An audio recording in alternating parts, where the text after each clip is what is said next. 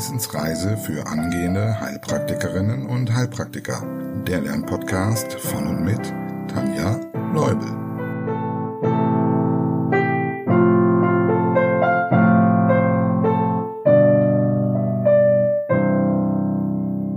Hallo und herzlich willkommen zur Folge Nummer 53.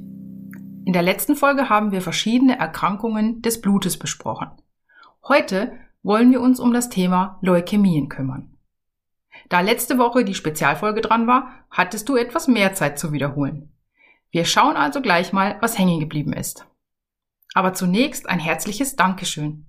Claudia und Caroline, herzlich willkommen bei den Unterstützern der Wissensreise. Vielen lieben Dank. Mit Hilfe eurer Unterstützung kann es auf unserer Reise eine Etappe weitergehen. Und natürlich herzlichen Dank an die Teilnehmer der Fragerunde letzten Montag. Es ist so hilfreich, sich gegenseitig auszutauschen und auch mal die Probleme der anderen zu sehen, nicht nur die eigenen. Danke für eure Teilnahme und Tipps. Es war wieder eine Bereicherung. Falls auch du den Podcast unterstützen möchtest, schau gerne auf Steady vorbei. Dort kannst du dir die für dich passende Mitgliedschaft aussuchen. Vorletzter wichtiger Hinweis. Letzte Chance auf die Sommer-Special-Preise für das Lerncoaching. Nämlich genau bis morgen, je nachdem wann du die Folge hörst, also bis 15. September 2022, kannst du dir noch die reduzierten Preise sichern. Falls du also noch Unterstützung beim Lernen brauchst, dann melde dich relativ fix bei mir. Und nun der letzte Hinweis. Du kannst den Text zur aktuellen Folge auch immer nochmal auf meiner Homepage nachlesen. www.tanjas-naturheilkunde.com Ich packe dir den Link auch in die Show Notes und Du findest das Ganze dann unter Lernunterstützung Blog. Gut, lass uns mit einer Kurzwiederholung starten. Worum handelt es sich bei der Polyglobulie und wie kommt es dazu?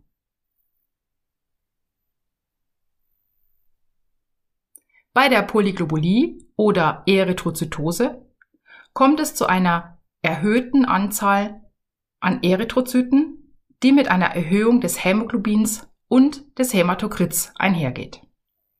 Wenn also ein Sauerstoffmangel im Blut vorherrscht, vor allem bei schweren Herz-Lungen-Erkrankungen, aber auch bei einem längeren Aufenthalt in großen Höhen, produziert das Knochenmark mehr Erythrozyten. Was ist typisch beim Laborbefund? Typisch wäre eine Erhöhung der Erythrozytenanzahl, das ist ja die Definition, des Hämatokrits und des Hämoglobins Außerdem eine Beschleunigung der Blutkörperchensenkungsgeschwindigkeit. Was passiert bei einer Kohlenmonoxidvergiftung? Bei einem Aufenthalt in Räumen, in denen die Luft zu viel Kohlenmonoxid beinhaltet, wird zu viel davon eingeatmet. Da das Hämoglobin eine viel höhere Affinität besitzt, Kohlenmonoxid an sich zu binden als Sauerstoff, hat der Sauerstoff folglich keinen Platz mehr.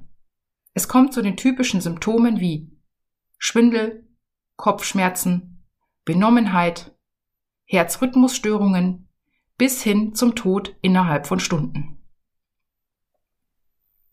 Welche Ursachen findet man bei der Polycythemia vera?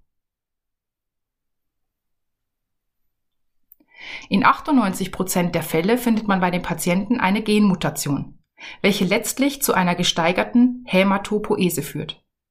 Liegt keine Genmutation vor, bleibt die Ursache unbekannt. Jetzt kommt eine ums Eck Denkfrage. Kann ein Patient mit Niereninsuffizienz trotzdem an Polycythemia vera erkranken? Ja, das ist möglich. Zwar kann die Produktion von Erythropoetin eingeschränkt sein, weil die Niere einfach das nicht mehr so gut schafft, aber die Hämatopoese bei der Polycythemia vera läuft unabhängig davon ab. Wieso kann es gleichzeitig zur Bildung von Trompen und zu Blutungen kommen? Durch die vermehrte Zellanzahl wird das Blut zähflüssiger. Es neigt dazu zu verklumpen, also Trompen zu bilden. Es liegt zwar eine erhöhte Anzahl an Thrombozyten vor, Trotzdem kann eine erhöhte Blutungsneigung bestehen, da die vielen Thrombozyten in ihrer Funktion eingeschränkt sein können. Ihre Aufgabe bei der Blutgerinnung können sie dann also womöglich nicht so gut erfüllen. Welche Therapie wird durchgeführt? Regelmäßige Aderlässe. Wie heißt die Erkrankung, bei der die Granulozyten auf unter 500 pro Mikroliter Blut sinken? A-Granulozytose. Welche Ursachen kennst du dafür? Störungen im Knochenmark, wie die aplastische Anämie. Außerdem können Medikamente eine Allergie vom Typ 2 auslösen und so zur medikamenteninduzierten A-Granulozytose führen.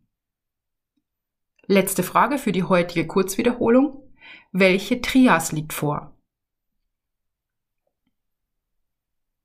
Zu der Trias der Agranulozytose gehören Entzündung der Mundschleimhaut, Halsschmerzen und hohes Fieber.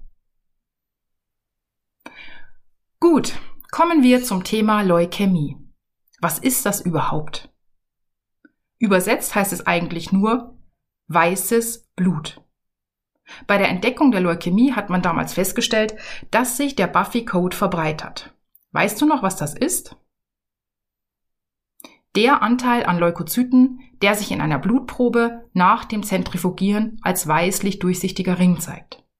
Aber schon mal so viel vorweg, eine Leukämie muss nicht zwangsläufig mit einer Vermehrung der Leukozyten einhergehen. Das werden wir heute noch sehen. Es gibt verschiedene Einteilungen für die Leukämien. Die historische, die du wahrscheinlich auch an deiner Schule gelernt hast, fasst vier Erkrankungen zusammen. Drück mal auf Pause und zähl sie auf. Akute myeloische Leukämie, akute lymphatische Leukämie, chronisch myeloische Leukämie und chronisch lymphatische Leukämie.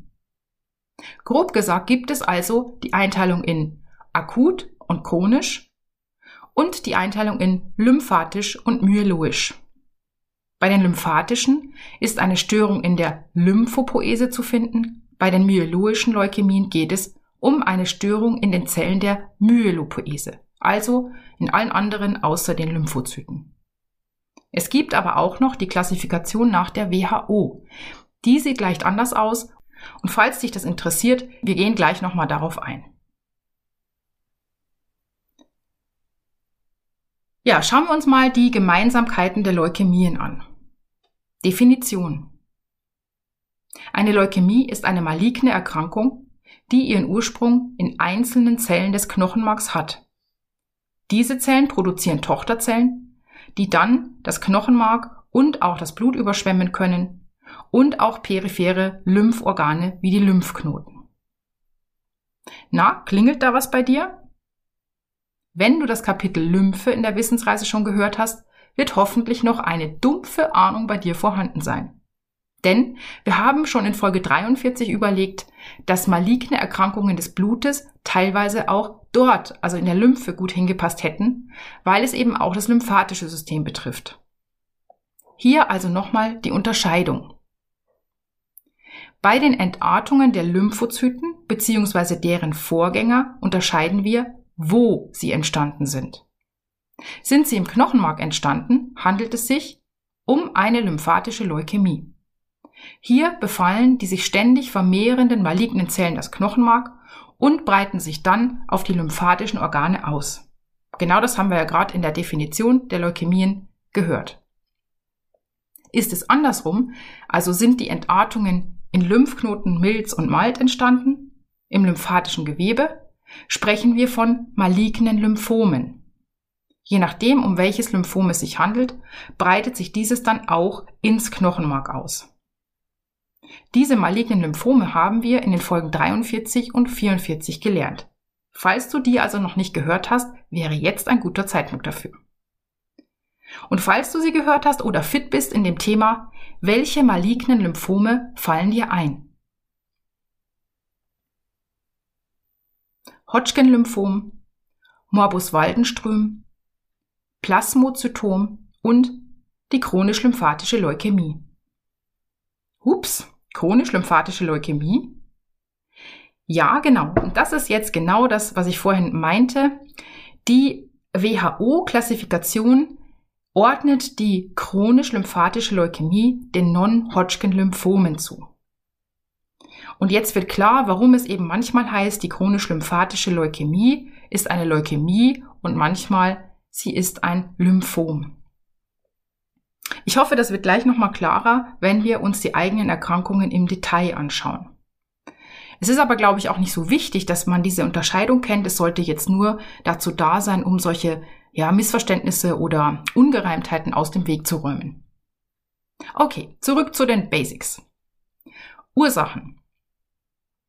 Auch die Ursachen können wir noch als Gemeinsamkeit behandeln, denn die Ursachen sind unbekannt. Es gibt Risikofaktoren, die die Entstehung einer Leukämie begünstigen. Und die kennst du bereits auch wieder von den malignen Lymphomen, weil die sich einfach sehr ähneln. Also hier eine kurze Wiederholung. Wenn du magst, drück kurz auf Pause. Zu den Risikofaktoren zählen Strahlungsbelastungen, chemische Substanzen wie Zytostatika oder Benzol, das heißt also Maler und Lackierer, Tankstellen und Flughafenmitarbeiter könnten ein erhöhtes Risiko aufweisen. Genetische Faktoren.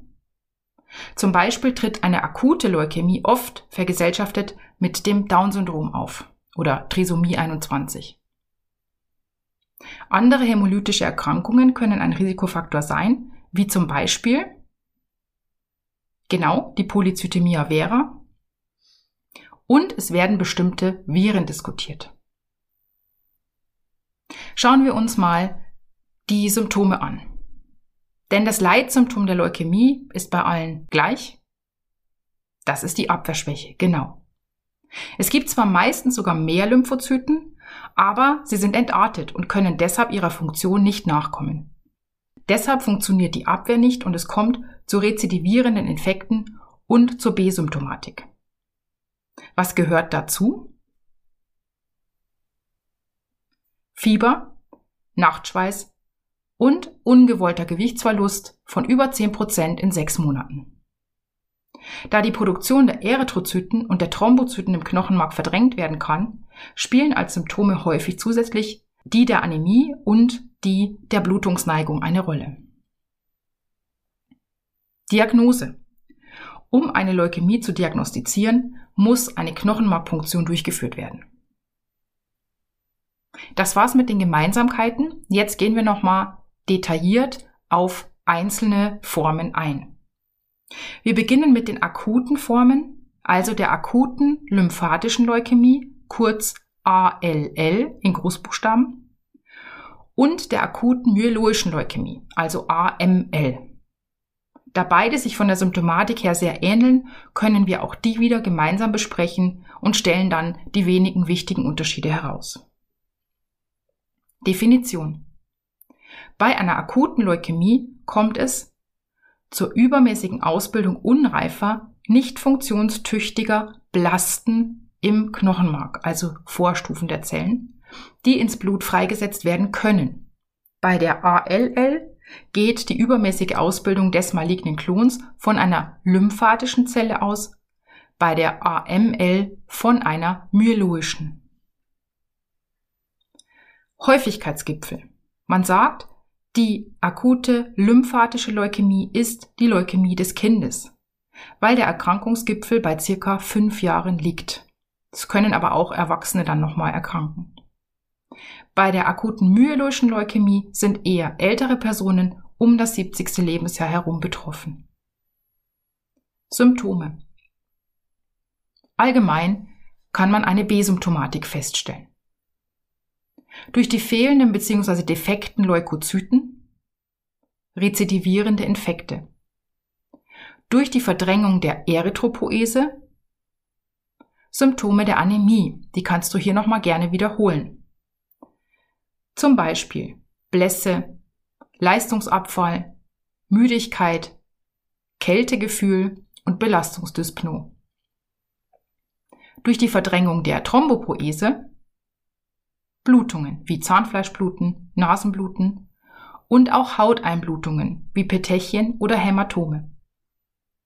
Bei Organbefall kann es natürlich zu den Symptomen der verschiedenen Organe kommen. Beispielsweise, wenn die Milz oder die Leber geschwollen sind, kann es zu Bauchschmerzen kommen. Auch die Lymphknoten können anschwellen. Sind die Hirnhäute betroffen, kann es zu Meningismuszeichen kommen. Welche fallen dir ein? Kopfschmerzen, Übelkeit und Erbrechen, Nackensteifigkeit, Lichtempfindlichkeit. Auch neurologische Ausfallerscheinungen sind möglich. Falls der Thymus infiltriert ist, könnte es zum Beispiel auch zu Atembeschwerden kommen. Bei den akuten Leukämien ähnelt der Erkrankungsbeginn häufig dem eines pfeiferschen Drüsenfiebers. Also jetzt abrupt ein Krankheitsgefühl, Fieber, Schlappheit und so weiter. Wie heißt dieses pfeifersche Drüsenfieber denn noch? Infektiöse Mononukleose, genau. Bei der akuten lymphatischen Leukämie können aber auch Knochenschmerzen oder Gelenkentzündungen im Vordergrund stehen, sodass das dann erst später erkannt wird, wenn man denkt, es wäre eine juvenile Arthritis. Die Kinder möchten dann normalerweise nicht mehr selbst laufen, sondern möchten getragen werden. Wie sieht die Diagnose aus? Im Blut könnte die Anzahl der Leukozyten erhöht sein. Bei der akuten lymphatischen Leukämie ist das in 50 Prozent der Fall. In 25 Prozent ist die Anzahl aber normal und in weiteren 25 Prozent sogar erniedrigt. Das heißt, die Anzahl alleine ist nicht entscheidend. Wahrscheinlich würden wir im Befund auch herausfinden, dass die Erythrozyten und die Thrombozyten vermindert sind. Eventuell können unreife Blasten im Blut gefunden werden auf jeden Fall aber im Knochenmark, weshalb die Knochenmarkpunktion auch so wichtig ist. Es gibt dann noch spezielle Untersuchungsverfahren, wie zum Beispiel bei der akuten lymphatischen Leukämie ähm, wird auf jeden Fall eine Liquor-Diagnostik durchgeführt, um zu sehen, ob auch das ZNS betroffen ist. Es könnten Röntgendiagnostiken stattfinden, um zum Beispiel zu sehen, ob äh, der Thymus betroffen ist und so weiter. Ja, die Therapie. Um die unkontrollierte Vermehrung der defekten Zellen zu stoppen, wird eine hochdosierte Chemotherapie mit Zytostatika durchgeführt. Und falls du jetzt das Wort noch nicht kennst, du kannst es dir leicht übersetzen. Wofür steht Zyt? Für Zelle und Statik für Stillstand. Es kommt also zum Wachstumsstopp der Zellen. Da die Haut und die Hautanhangsgebilde, also Nägel und Haare, zu den sich am schnellsten teilenden Zellen in unserem Organismus gehören, kommt es dabei zu dem bekannten Haarausfall. Weiterhin könnten in der Therapie Erythrozyten und Thrombozyten ersetzt werden, falls sie fehlen. Und natürlich wird auf die Infektionsprophylaxe ein großer Wert gelegt. Letztlich bleibt die Stammzelltransplantation, wenn es nicht zu einer Heilung kommt. Darauf stehen die Chancen bei der akuten lymphatischen Leukämie recht gut, also wenn sie behandelt wird, denn unbehandelt sterben die Erkrankten innerhalb eines Jahres. Im Kindesalter liegt die Heilungsrate bei der akuten lymphatischen Leukämie recht hoch, also so bei ungefähr 80 Prozent. Und bei Erwachsenen ist sie sehr, ja, verschieden zwischen 30 und 80 Prozent, auch je nach Risikoprofil des Erwachsenen. Bei der akuten myeloischen Leukämie sieht das Ganze leider schlechter aus. Allerdings konnte die Überlebensrate in den letzten Jahren durch bessere Therapiemöglichkeiten, bessere Medikamente verbessert werden. Ja, ich muss an dieser Stelle wieder feststellen, dass mich diese malignen Erkrankungen wirklich belasten. Deshalb beende ich jetzt für heute die Folge. Ich hoffe auf dein Verständnis und ich will es auch für dich nicht zu lang machen. Wir machen dann in der nächsten Woche mit den chronischen Leukämien weiter und haben damit das Thema Blut beendet. Falls du aber noch einen Wunsch hast, falls dir noch irgendwas beim Thema Blut fehlt, dann schreib mir gern eine E-Mail oder auch eine Nachricht auf Instagram. Ich versuche dann, deinen Wunsch mit einzubauen. Okay, denk an die Sommer-Special-Preise bis zum 15. September. Gib mir gern ein Feedback, empfehle den Podcast weiter und schau mal auf Steady, ob du den Podcast auch unterstützen möchtest. Das wäre großartig. In diesem Sinne wünsche ich dir viel Spaß beim Wiederholen. Bis nächste Woche zu den chronischen Leukämien. Tschüss!